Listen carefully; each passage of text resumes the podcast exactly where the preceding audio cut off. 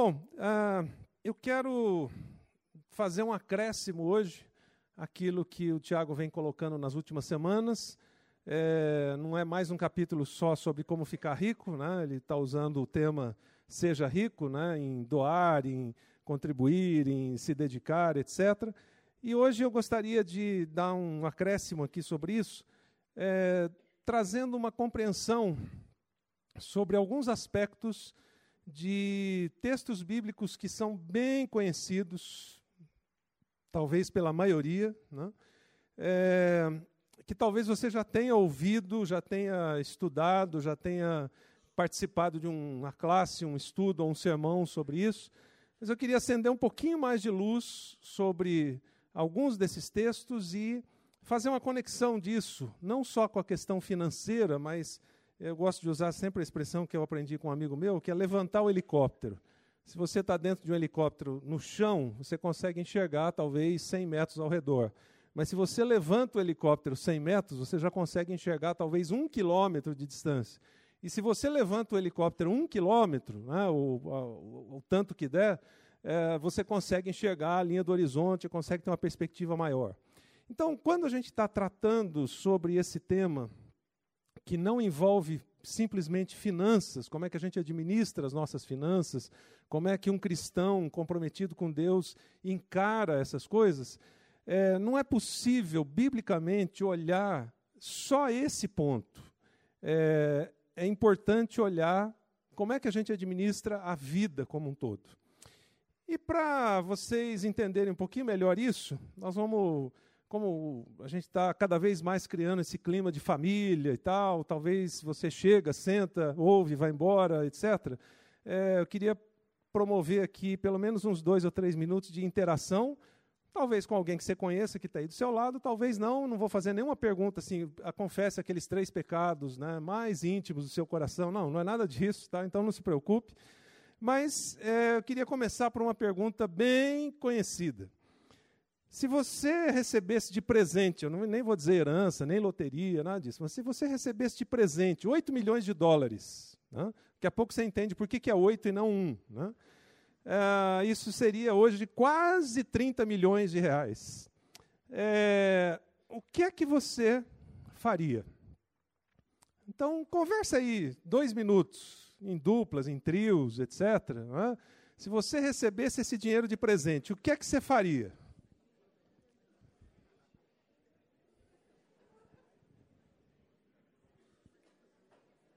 Bom, já gastaram tudo ou ainda não? Tem dinheiro sobrando aí? Você já viu provavelmente essa pergunta na televisão, lá, se você ganhasse na loteria ou coisa desse tipo, aí vem aquelas respostas, ah, vou comprar uma casa para minha mãe, outra para minha tia, pagar as dívidas, pôr um pouco na poupança, fazer uma viagem para a Europa, parar de trabalhar e coisas desse tipo. Né? Ah, Bom, agora vamos. Essa eu diria assim, não é a pergunta mais difícil. A pergunta um pouquinho mais difícil vem agora. É, tem um filme que eu esqueci o nome agora. Ah, talvez o pessoal da nova geração me ajude, que é aquele que ah, tem no braço da pessoa quanto tempo de vida ele tem. É, oi? Preço do amanhã, eu acho, acho que é isso. Né? Que tem um código aqui assim, a pessoa. Né, é, ganha lá mil dias, dois mil dias ou horas, etc. A minha pergunta é mais ou menos nessa linha agora. Se você recebesse de presente 8 milhões de horas, isso dá mais ou menos uns 33 mil dias, a cerca de 90 anos de vida, mais ou menos. Se você recebesse, então, 8 milhões de horas de presente, a partir de agora, o que, que você faria? Conversa aí mais dois minutinhos.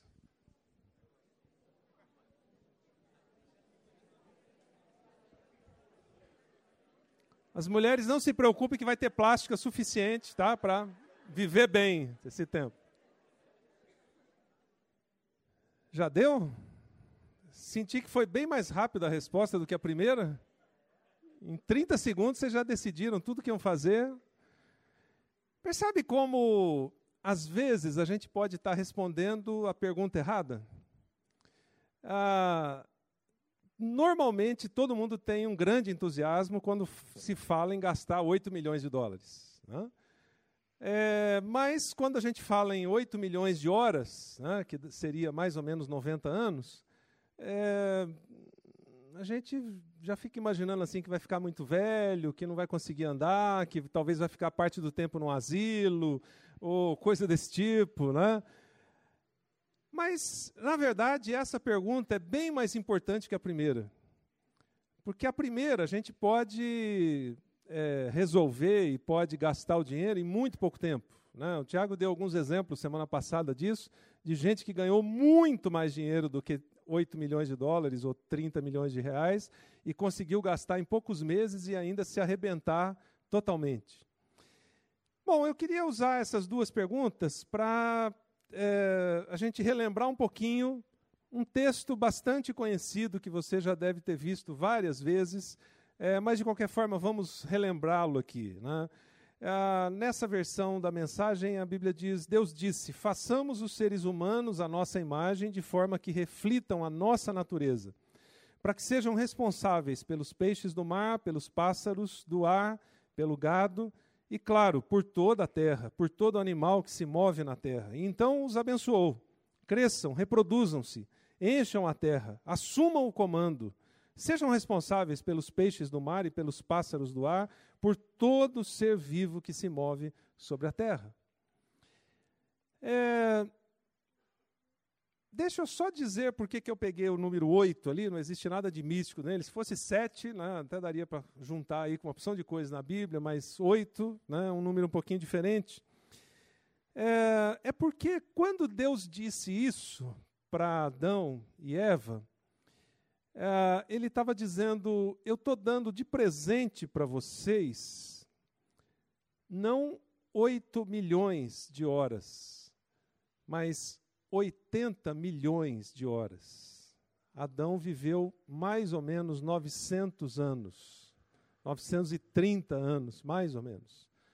Depois do pecado, né, Deus deu uma boa reduzida no nosso tempo de vida, né, caiu para 120, depois para 80, 90, que com a tecnologia hoje, a medicina, dá para chegar né, relativamente tranquilo. Agora, imagine se você recebesse, então, 80 milhões de horas. Você não sabe direito o que vai fazer com 8. Imagina com 80 milhões, com 900 anos de vida. E eu fiquei imaginando qual seria, então, o propósito de Deus. Ele, bom, tinha tanto trabalho para ser feito. Né? Ah, crescer, multiplicar, povoar a terra, assumir o comando, cuidar de tudo, inclusive dar nomes né, para os animais, para as aves, para os peixes e tudo mais. É, mas muito além dos números aí, do tempo de vida, ou daquilo que Deus deu né, para nós como seres humanos para fazermos, existia toda a beleza do propósito de vida que Deus deu. Olha, eu quero que vocês vivam muito, para vocês viverem bem e para terem aquela vida abundante que depois Jesus fala em João 10,10. 10, eu quero que vocês tenham vida e vida em abundância. Ou seja, uma vida que tem um propósito incrível. E vocês serão os administradores dessa vida. Eu estou dando de presente para vocês.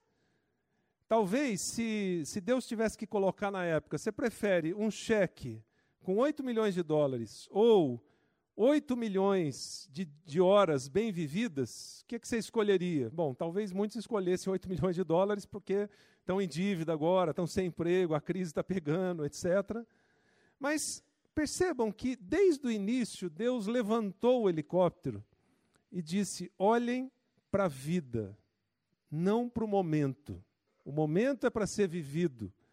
Mas a perspectiva que eu gostaria que vocês tivessem é que vocês olhassem para a vida como um todo, porque se vocês conseguirem levantar o helicóptero e olhar para o propósito de vida que eu dei para vocês, vocês vão conseguir enxergar a vida em abundância da qual Jesus falou, e vocês vão viver uma vida completamente diferente daquelas picuinhas que vocês vivem no dia a dia. E quando a gente olha para isso, então, e a partir desse texto, a gente percebe que é, o que Deus está dizendo nesse texto é que Ele colocou a gente no mundo para cuidar de tudo que Ele criou. Isso por si só é incrível.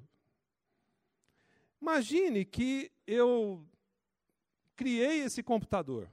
Passei horas, meses, trabalhando cada detalhe, a equipe de engenharia, a equipe de informática e todo mundo ali, até que a gente chegou a esse computador assim incrível. Aí eu pego e digo assim: bom, agora eu vou dar para qualquer um de vocês, para vocês cuidarem. É a minha criação, mas eu não vou ficar com ela. Eu estou dando de presente para vocês. Isso é mais ou menos o significado do texto de, de Gênesis que a gente leu. Deus criou um mundo incrível, com coisas que às vezes a gente nem imagina que existe na própria natureza. E Deus disse: Olha, agora vão. Né? Nessa versão é interessante que eh, o tradutor usa a expressão: assumam o comando. Esse negócio está na mão de vocês. É de presente para vocês. E além disso, tem toda a maravilha do corpo humano que eu estou criando para funcionar como esse administrador. É, vocês vão cair, se arrebentar todo, mas seus ossos têm uma capacidade incrível de se recuperar e vocês voltarem a andar. É, vocês podem perder uma parte do corpo, mas ele continua funcionando, ele não morre por causa daquilo. Deus planejou tudo nos mínimos detalhes para que a gente tivesse essa vida em abundância. Agora, além disso, a gente percebe que para que a gente possa cuidar né, da, daquilo que Deus fez, é preciso que primeiro a gente saiba cuidar da nossa vida. Não simplesmente das das coisinhas da nossa vida, mas da nossa vida como um todo. Porque quem não consegue cuidar da vida, como é que vai cuidar de mais alguma coisa ou de alguém? Ah, Para todo mundo que viaja ou já viajou de avião, etc., é, sempre tem uma fala logo no início, né, se você não viajou, você vê lá no filme e tal, que a comissária de bordo sempre diz: ah, numa situação emergencial, ah, máscaras de oxigênio cairão à sua frente Coloque primeiro a máscara nas crianças. Não. Coloque primeiro a máscara em você. E depois nas crianças. A primeira vez que eu ouvi isso, eu fiquei assim, intrigado. Disse, como que absurdo um negócio desse, né? Não cuidar da criança primeiro. Se você não consegue colocar máscara de oxigênio em você, para você continuar respirando, você não consegue cuidar de ninguém, você vai ser o primeiro a desmaiar. E aí, seu filho, qualquer criança que está do lado, também vai desmaiar e morre os dois. O princípio aqui é mais ou menos o mesmo. Quando Deus planejou tudo isso, Ele diz: cuide, administre a vida que eu te dei primeiro, para que depois você possa administrar da melhor forma aquilo que eu te dei. E foi a, essa foi a primeira pisada de bola que o homem e a mulher deram. Eles não cuidaram da vida deles, da perspectiva daquilo que Deus ensinou. Eles foram gananciosos, eles é, pecaram, etc. E aí arruinou não só a vida deles, como arruinou tudo. Nós estamos aí nessa briga pelo, pela ecologia, pela, pelo ar, pelas árvores, pela, pelos rios, etc. Por quê? Porque a gente tem desde Adão e Eva, aquele instinto de usar, usar, usar e não repor nada e destruir tudo que a gente pode. Mas o plano de Deus era exatamente o contrário desse. Administre a sua vida da maneira como eu planejei. Agora, se a gente fizesse uma lista a partir desse texto de Gênesis, uma lista não exaustiva, o que é que Deus confiou para você administrar, pensando na sua vida?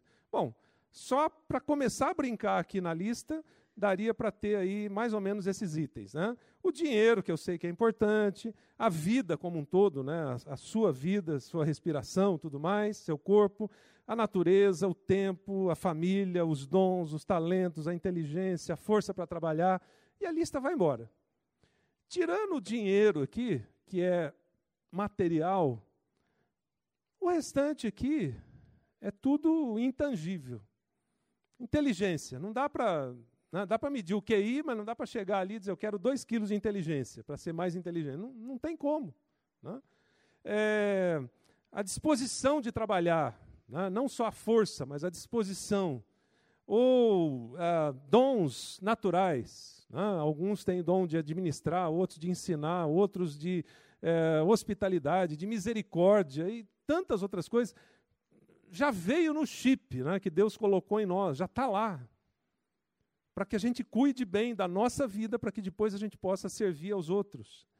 E quando a gente olha para isso, a gente pode então perceber o seguinte: que é, a boa administração dos bens é um, um, dever. Eu sei que é uma palavra forte essa, né, mas não estou colocando aqui como uma imposição, como um peso. Mas é, eu diria assim, a resposta mínima nossa diante de Deus para tudo que Ele deu para a gente. E perceba que dinheiro aqui é um dos itens de uma lista enorme eu sei que talvez seja o item que a gente mais enrosca, mas se a gente parar de olhar simplesmente para esse item e olhar para a nossa responsabilidade e dever de administrarmos uma porção de outras coisas, a gente vai perceber que o dinheiro é só um pequeno item desse negócio. E ele vai, de, vai ter um peso completamente diferente para a nossa vida. De outro lado, ainda, é, a gente não tem como usar os recursos simplesmente para melhorar o nosso estilo de vida. A gente até pode fazer isso, mas a gente não deveria. Por quê? Porque existe uma palavrinha aí no meio que muda todo o sentido: ser um administrador. Então Deus me criou e disse: Josué, cuida desse corpo que eu te dei. Que você só tem um e só vai viver uma vez. Então, se você não cuidar bem dele, você não vai fazer mais nada. Você pode sonhar o que você quiser, mas não vai fazer mais nada.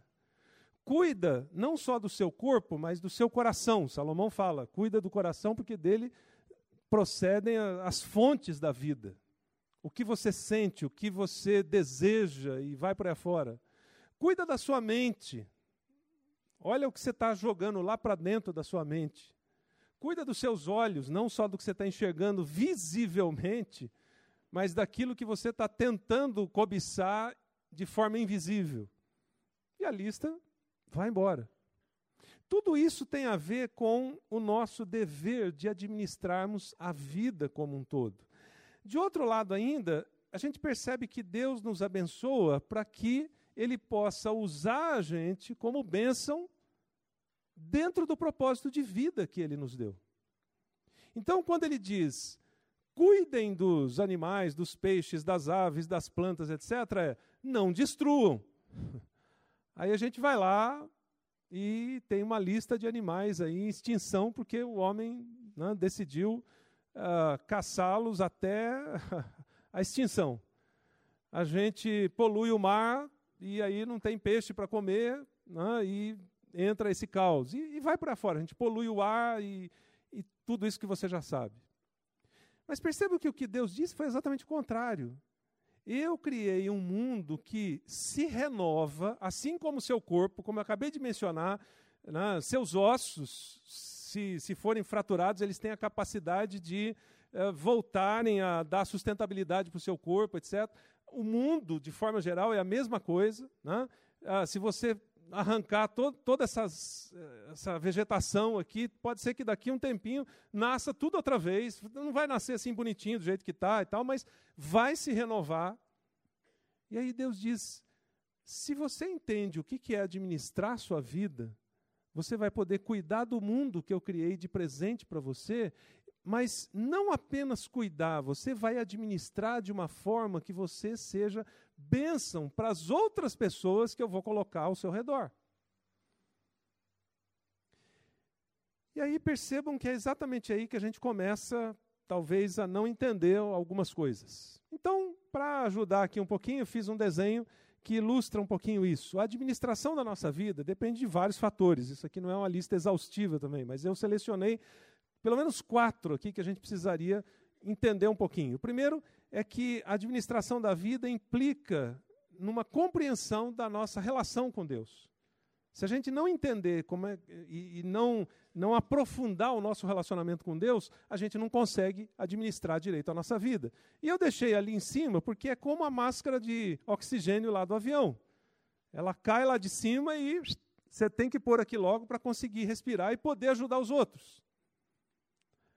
A máscara de oxigênio, aqui no nosso caso com Deus, é o que define as outras três coisas. Ou seja, qual é o estilo de vida que eu vou levar, como eu vou usar a liberdade que Deus me deu para administrar minha vida e como eu vou entender e usar a graça dele na administração da minha vida e na maneira como eu quero abençoar a vida de outras pessoas através da minha relação com Deus para com essas pessoas. Eu queria dar uma olhadinha, então, rapidamente em alguns desses pontos com vocês. Primeiro, quando a gente pensa nessa relação com Deus, tem um outro desenho bem simples aqui para você entender isso. Bom, Deus é o proprietário, é o que está lá em Gênesis 1 que a gente acabou de ler. Ele que criou, você, eu e tudo que existe. Então, ele é o dono, ele é o chefe, vamos dizer assim. Tá? Ah, existe uma propriedade. O que, que é a propriedade dele? Somos nós, é o mundo, é tudo que ele criou. Não existia nada disso e ele criou, então, ele é o dono. E aí ele decide colocar uma terceira figura. Ele podia ficar só aqui, ó. Eu sou o dono e eu tenho a propriedade. Mas é como comprar um carro, zero quilômetros, deixar lá na garagem, tranca, põe uma capa em cima e diz: Nossa, eu sou dono de um carro incrível, você não faz ideia. Aí você diz: Mas você anda com ele todo dia? Não, não, está lá guardado. Eu quero que ele fique lá, não quero nenhum risquinho nesse carro, não quero que nem suje o pneu. Uh, eu quero sempre abrir a porta e sentir aquele cheirinho de novo. Então eu nunca vou tirar ele da garagem. Aí Deus disse: Mas não é, não é para isso que eu fiz o mundo, não é para isso que eu fiz o homem e a mulher e a família. Eu fiz para que eles usufruam do carro. Eu quero que eles coloquem a chave na ignição, coloquem combustível e saiam e aproveitem. Por isso Deus criou o homem e a mulher como administradores. Mas ele disse: só tem um detalhe. Eu preciso que vocês tenham uma relação comigo para saber como é que vocês vão administrar o carro que vocês receberam na garagem. E é aí que a coisa começa a ficar complicada. Porque essa nossa relação com Deus, quando ela não existe ou quando ela é muito frágil, isso muda completamente toda a nossa forma de administrar aquilo que Deus nos deu, que é a propriedade dele. Então, nós destruímos o mundo, por exemplo, a natureza, os rios, a gente polui, etc., porque a nossa relação com Deus não está bem afinada, porque a gente não entendeu que Ele fez um mundo para a gente cuidar e não simplesmente para a gente usufruir. Mas a mesma coisa acontece na nossa vida. Então, uh, se eu não entendo exatamente como é que deve funcionar esse meu relacionamento com Deus, eu ponho tudo a perder. Foi exatamente o que aconteceu no jardim do Éden.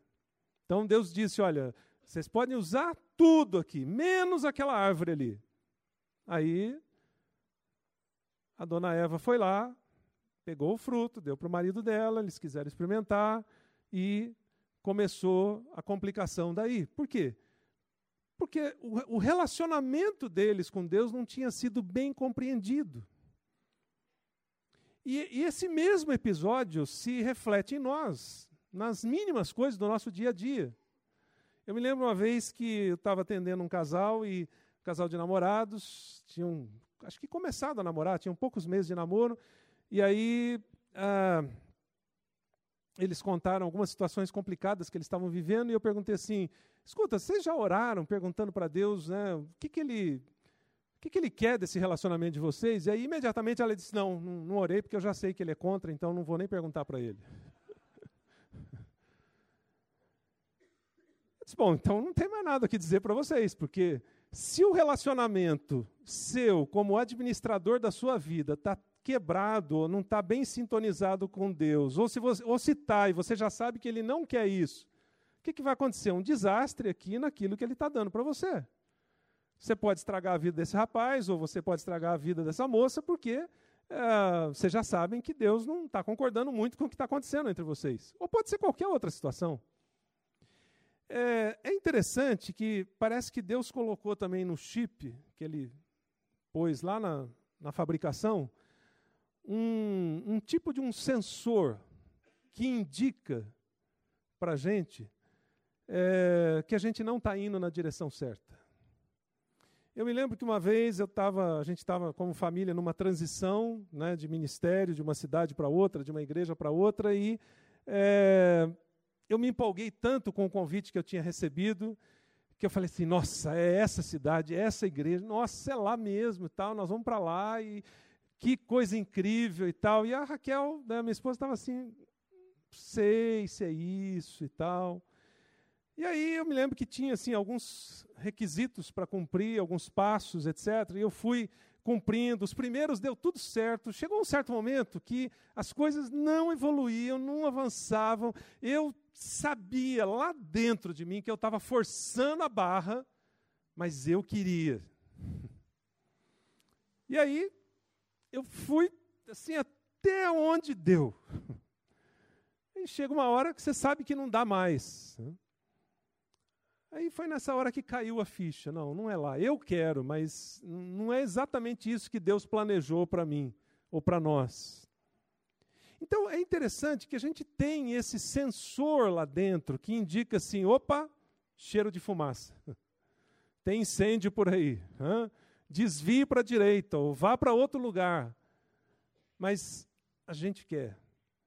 Não foi nada diferente daquilo que a serpente, né, o diabo, colocou na mentalidade de Eva. Ela sabia que não devia, ela sabia que estava forçando a barra e automaticamente quebrando o seu relacionamento com Deus, mas ela foi em frente. Aí você pode dizer assim, mas é, por que, que Deus então não joga um raio na cabeça, não impede e tal? Porque tem, lembra que eu coloquei ali no círculo, tem uma palavrinha crucial ali que Deus deu para a gente: liberdade liberdade para usufruir daquilo que ele criou e liberdade para administrar a nossa vida. Por quê? Porque ele não quer que simplesmente a gente seja robô. Ele poderia tornar a gente robô. Você vai para cá, você faz isso, você faz aquilo. Eu vou tirar a inteligência de vocês para vocês não raciocinarem. Vocês simplesmente seguem o comando do computador central. Mas ele diz: não, eu criei o homem e a mulher como seres humanos para terem um relacionamento comigo. E o que eu mais quero é que você se convença de que, você, que a melhor coisa que você pode fazer para a sua vida é ter esse relacionamento de amor comigo, porque isso vai definir todas as outras coisas e a forma como você administra toda a sua vida. E aí é interessante que a gente pode entender que isso gera uma primeira consequência, seu estilo de vida. Eu me lembro que quando a gente estava para mudar aqui para Indaiatuba, uns quatro, cinco anos atrás, é, construindo a casa, um dia encontrei com uma pessoa que fazia 20 anos que eu não encontrava. E aí sentamos, eu fui falar num lugar, acabou lá, fomos jantar todo mundo e tal. Ele sentou do meu lado, falou: Você não lembra de mim, né? Eu falei: Rapaz, olha, sinceramente, estou puxando aqui no HD, mas não está vindo. Não, faz 20 anos que a gente não se encontra e tal. Ah. Aí começamos a conversar. Falei que a gente estava construindo uma casa. Ele disse, ah, eu trabalho com móveis pré-fabricados. Né? Ah, que legal. Naquela altura, construindo casa, você não está nem pensando em móveis. Né? Quer acabar de construir a casa, se sobrar dinheiro, você pensa em alguma coisa assim. Mas ele falou, eu vou fazer os móveis da sua casa. Eu disse, você pode querer, mas a questão é que eu não tenho nem dinheiro para isso. Não, nem pensa nisso agora, eu vou fazer os móveis da sua casa. Bom, foi chegando a época de, do acabamento, né? É, falei, vou só perguntar aqui, né, tinha uma expectativa lá de sobrar um dinheirinho de, um, de uma herança que a gente estava recebendo, etc. E aí, falei, bom, de repente dá. Quando eu cheguei na loja, eu olhei e falei, não dá. Porque era simplesmente uma loja top, né, os melhores móveis, a melhor marca, etc. Né, Aí eu comecei a entender do negócio que tinha madeira de 15 milímetros, de 18, de 40. A dele era de 40, né?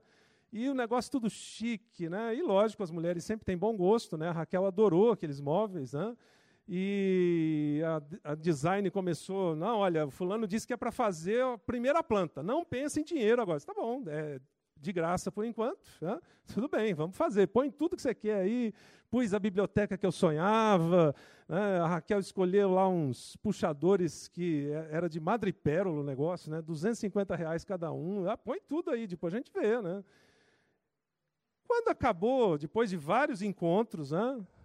ah, veio o orçamento. Né? Bom, o orçamento deu simplesmente metade do valor da construção da casa. Aí eu liguei para ele e falei, cara, ó, a gente se conhece há 20 anos, né? eu te disse que não ia ter dinheiro, então já joguei aberto desde o início. É... Mas eu quero dizer uma outra coisa, né? eu posso viver sem isso.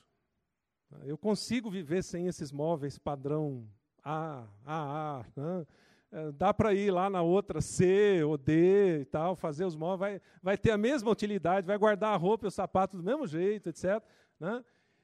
Não, não, eu vou fazer seus móveis, etc. E aí a gente brinca na nossa missão que tem algumas coisas que só acontecem para milionário ou missionário. Né? Como a gente não é milionário, é missionário, então é, chegou um momento que tira um negócio aqui, tira toda a sofisticação, etc. E chegou uma hora que ele falou assim: olha, eu vou fazer. Tá? Você só me dá o endereço que eu vou fazer. E chegou um momento que eu tive que dizer: olha, então eu tenho tanto. Você pode fazer o que você quiser, mas eu só vou te dar tanto, que é o valor que eu tenho.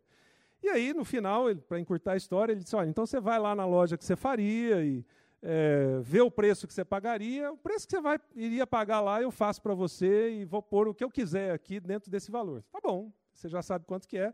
E ele fez e foi assim, uma tremenda bênção para a gente. Mas o que eu enfatizei o tempo todo e o, e, e o que me chamou a atenção nessa experiência foi isso. Eu podia viver sem aquilo.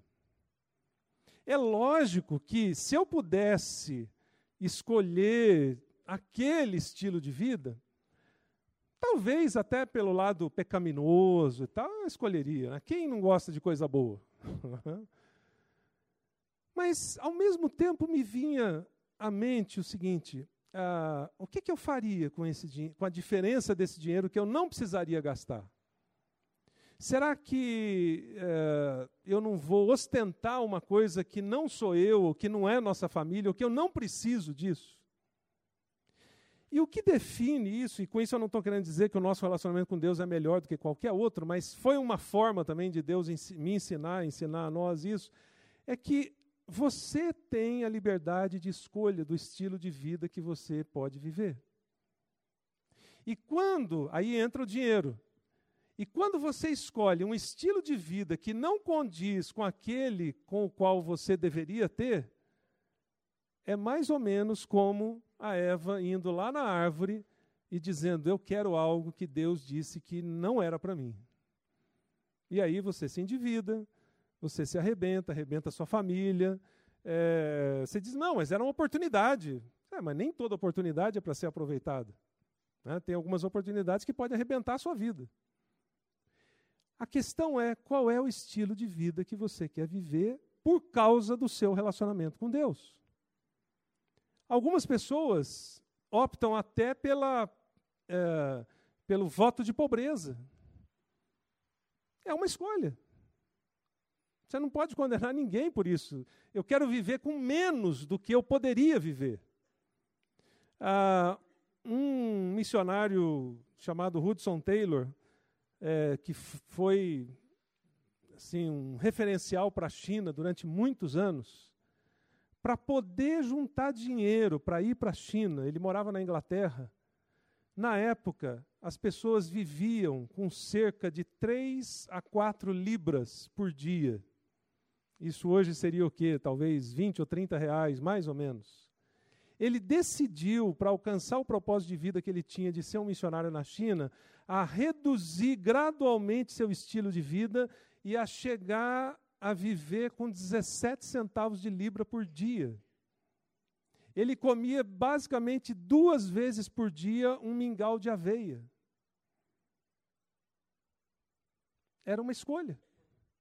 Era um propósito. Ninguém estava obrigando ele a fazer isso. Então, da mesma forma que você pode fazer uma escolha como essa, como o Hudson Taylor, você pode fazer a escolha inversa. Não, eu, eu acho que eu mereço andar de BMW. Bom, você pode achar. Se a sua renda não é compatível com isso, ou você vai se endividar, ou você vai roubar um banco, sei lá, fazer qualquer coisa desse tipo para ter sua BMW. Né? Tudo isso depende da forma como você se relaciona com Deus para definir seu estilo de vida. E o seu estilo de vida, na verdade, ele é orientado pelo relacionamento com Deus ou pela falta dele. Percebe?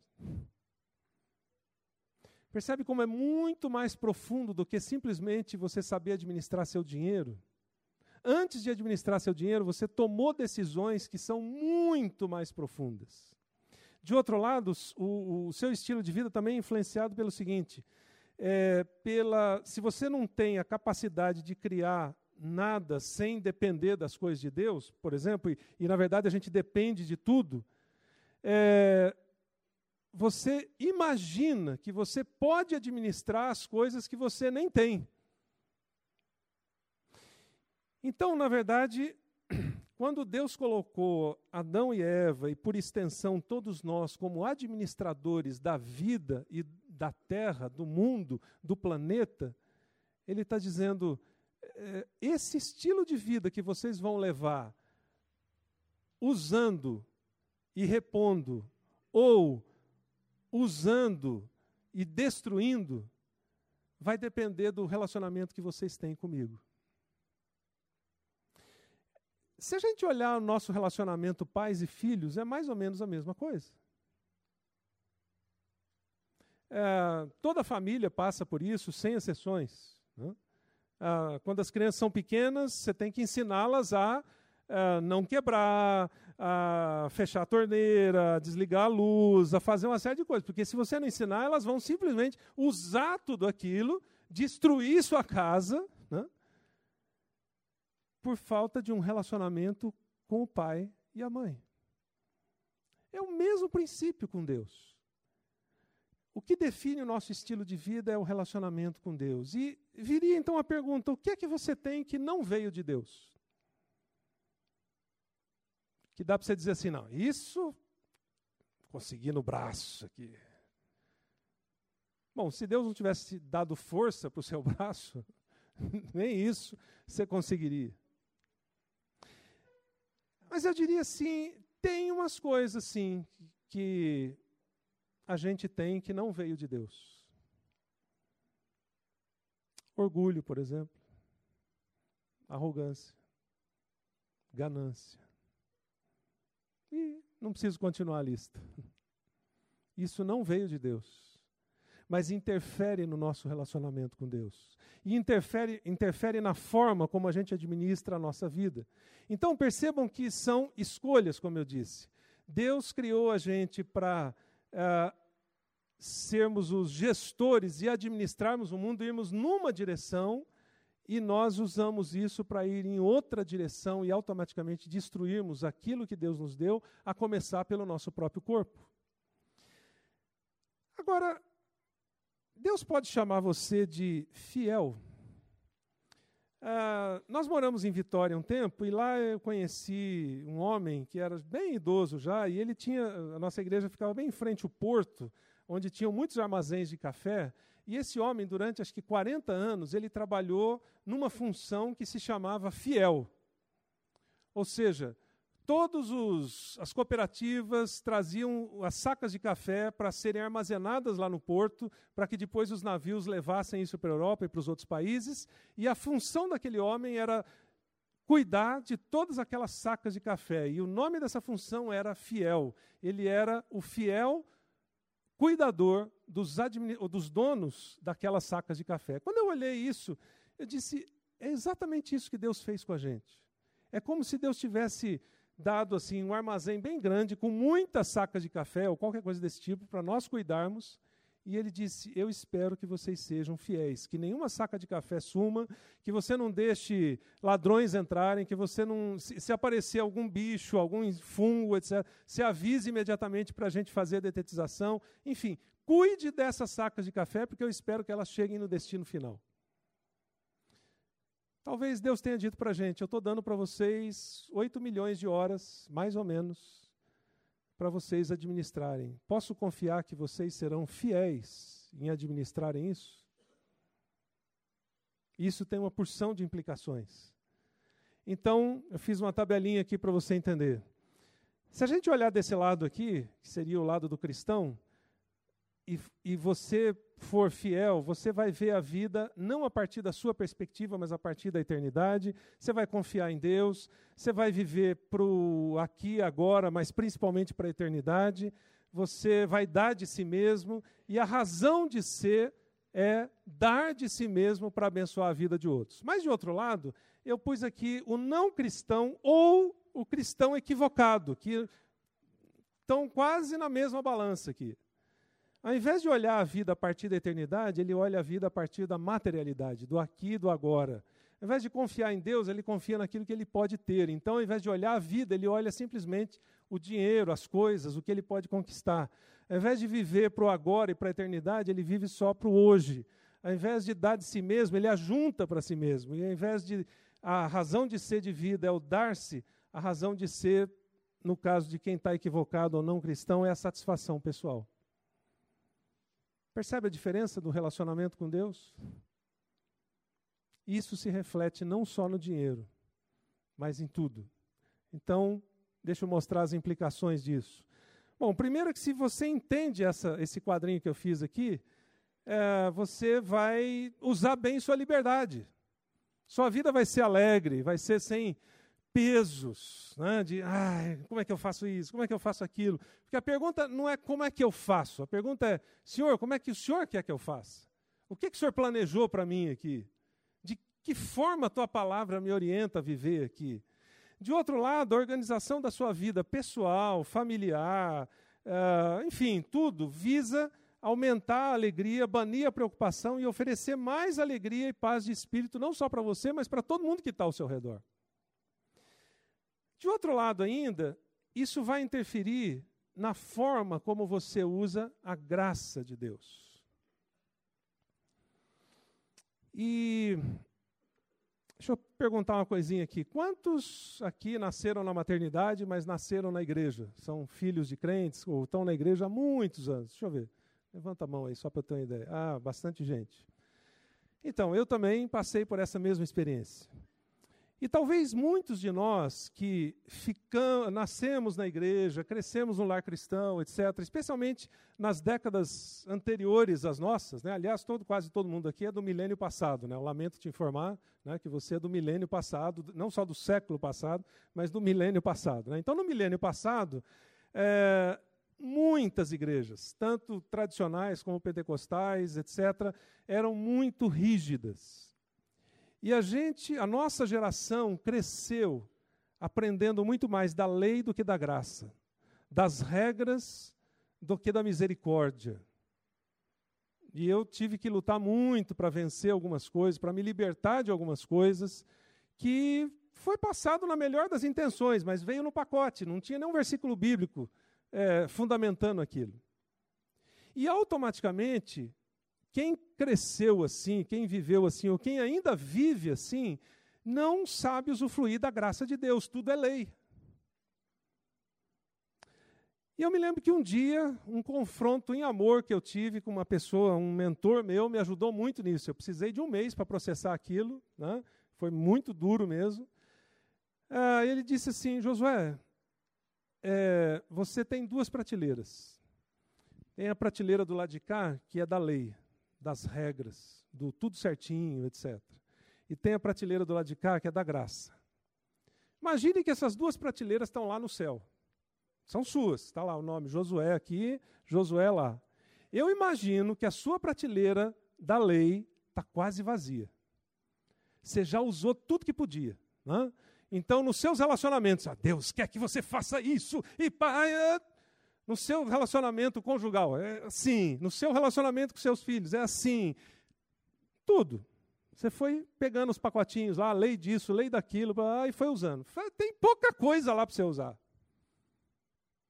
Mas a sua prateleira da graça está cheia. Você não usou quase nada. tinha vários momentos que, ao invés de usar a lei, você podia usar a graça, mas você preferiu usar a lei. E, de certa forma, uma grande parte da minha geração, e algumas gerações para trás, e um pouquinho para frente ainda, crescemos assim, fomos ensinados assim.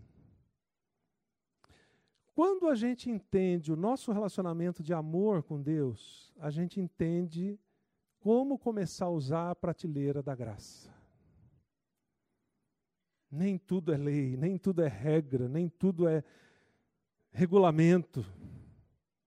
Mas tem situações que é, é graça. Eu luto com isso ainda, até hoje. E tem horas que dá vontade de ir correndo lá na prateleira da lei, mas ela está tão vazia, já que não tem muita coisa para usar, que aí eu tenho que olhar para o outro lado e dizer, é, usar graça aqui, né? Não foi nada assim tão absurdo, usar graça. Isso muda a nossa forma de administrar a vida. Isso muda a forma como a gente administra todos os recursos da nossa vida. E é mais ou menos como esse bebê aqui. A gente decide entrar de cara na graça. Né? É como se fosse um grande pedaço de melancia, muito maior do que a gente. E a gente diz, mas se Jesus disse que o, o fardo não era pesado, que o jugo também não era, era leve, por que, que eu estou tornando isso aqui pesado? E aí eu começo então a entender uma coisa que o Bernard Shaw disse, que de um lado tem algumas pessoas que querem tirar mais da vida do que colocarem nela, e ele chama isso de falta de cavalheirismo.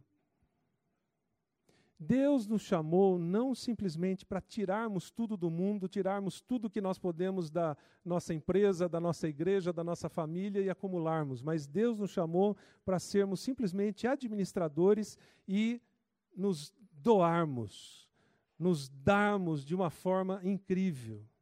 De outro lado, a nossa resposta à graça divina é dar sem restrições, não só dinheiro a vida.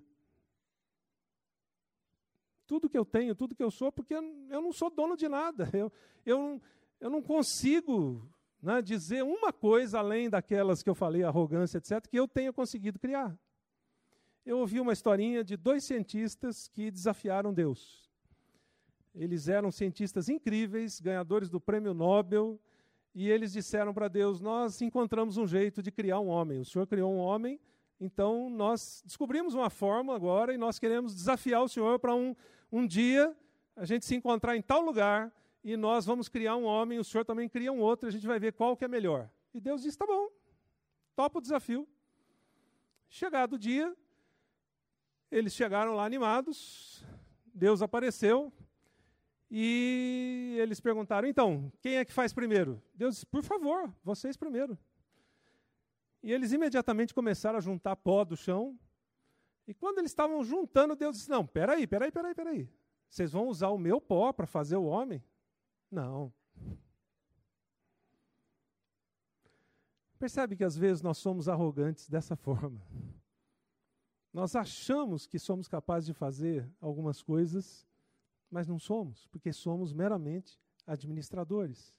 Então, quando a gente entende isso, a gente entende uma coisa que um grande filósofo chamado Kierkegaard disse: o poder de Deus não é o de uma força impessoal irresistível, mas o de um amor pessoal sofredor.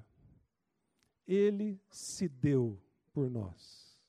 Essa foi a primeira coisa que ele fez.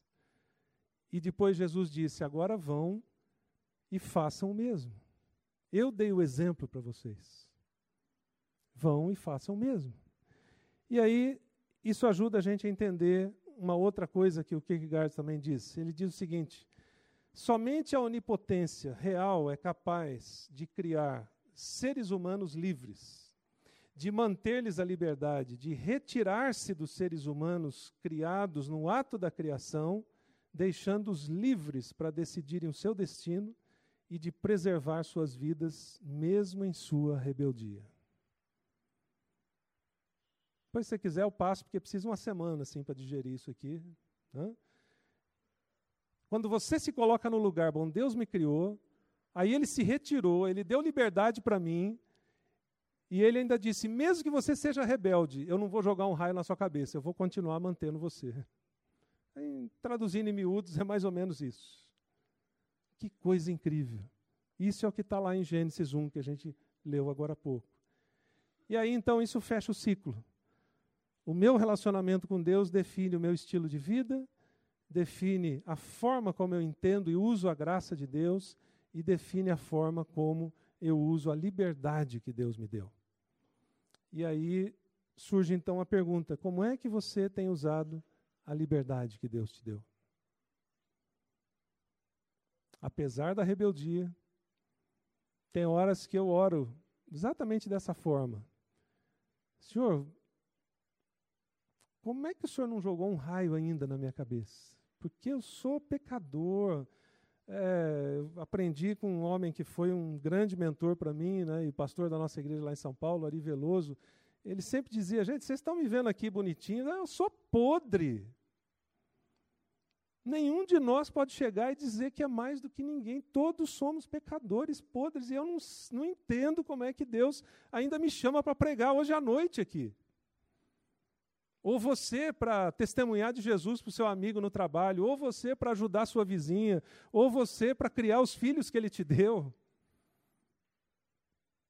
Só por conta dessa graça de Deus que nos criou e que disse: Eu dou liberdade para vocês porque eu gostaria que vocês, por uma livre e espontânea iniciativa, através do toque do meu espírito, desejassem como a coisa prioritária da sua vida um relacionamento pessoal de amor comigo. Se vocês tiverem esse relacionamento de amor comigo, ah, vocês entenderam tudo. E aí, eu não olho para você por causa do seu pecado e, e, e fico com desejo de jogar um raio na sua cabeça mas eu olho para você através da cruz de Cristo. E aí, se eu tiro a cruz, eu jogaria um raio na sua cabeça. Se eu ponho a cruz, eu digo: Eu te amo. É basicamente isso que Deus planejou lá em Gênesis. E isso faz com que a gente tenha essa perspectiva de liberdade que Paulo coloca em Gálatas 5. Não há dúvida que Deus chamou vocês para uma vida de liberdade. Mas não usem essa liberdade como desculpa para fazer o que bem entendem, pois assim acabarão destruindo-a. Em vez disso, usem a liberdade para servir o próximo com amor. Agostinho disse: ame a Deus e faça o que quiser. Porque se você fizer isso, você não vai fazer algumas coisas que destruiriam o seu relacionamento com Deus. Se você fizer isso, você vai saber melhor como usar 8 milhões de horas. Porque Adão teve 80 milhões. A gente tem só 10%, só o dízimo. Né? Mas ainda é muito tempo e muita oportunidade para poder fazer aquilo que Deus planejou para mim. Então, a minha pergunta final é: de que forma você pretende administrar o restante das 80 milhões de horas que você tem? Talvez alguns tenham ainda umas uns quatro, aliás, 80 não, 8, né? Talvez alguns tenham ainda uns 4 milhões, alguns 5, alguns um pouco mais, alguns um pouco menos. Mas a questão é que se você entende a forma do seu relacionamento com Deus, você vai olhar para a sua vida e vai dizer: Uau, que será que Deus quer fazer através de mim nesses próximos 20, 30, 40 ou 50 anos? Então eu queria que você fizesse uma oração agora. Queria pedir para você fechar seus olhos um instante e se colocar diante de Deus, talvez mais ou menos como Adão e Eva fizeram naqueles primeiros dias antes do pecado. Senhor, o Senhor nos criou, a vida é incrível, o Senhor nos deu centenas de coisas. Como é que a gente pode ser o melhor administrador da vida, de acordo com o teu propósito? Como é que eu vou usar tudo aquilo que o Senhor me deu para glorificar o Senhor. Como é que eu posso ter um relacionamento de amor com o Senhor tão profundo que eu saiba usar a graça, a liberdade e definir um estilo de vida que agrade o Senhor? Peça agora para o Espírito Santo direcionar seu coração, sua, sua mente, sua vida.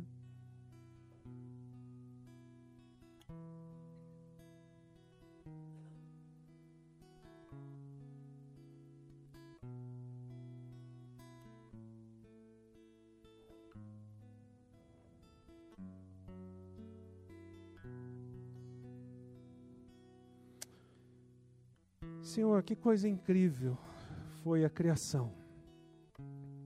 Nossa mente humana e limitada não, não consegue nem alcançar a profundidade, a beleza e a grandeza, não só do mundo que o Senhor criou, mas do incrível corpo humano que o Senhor criou e nos deu, para vivermos esse tempo aqui na terra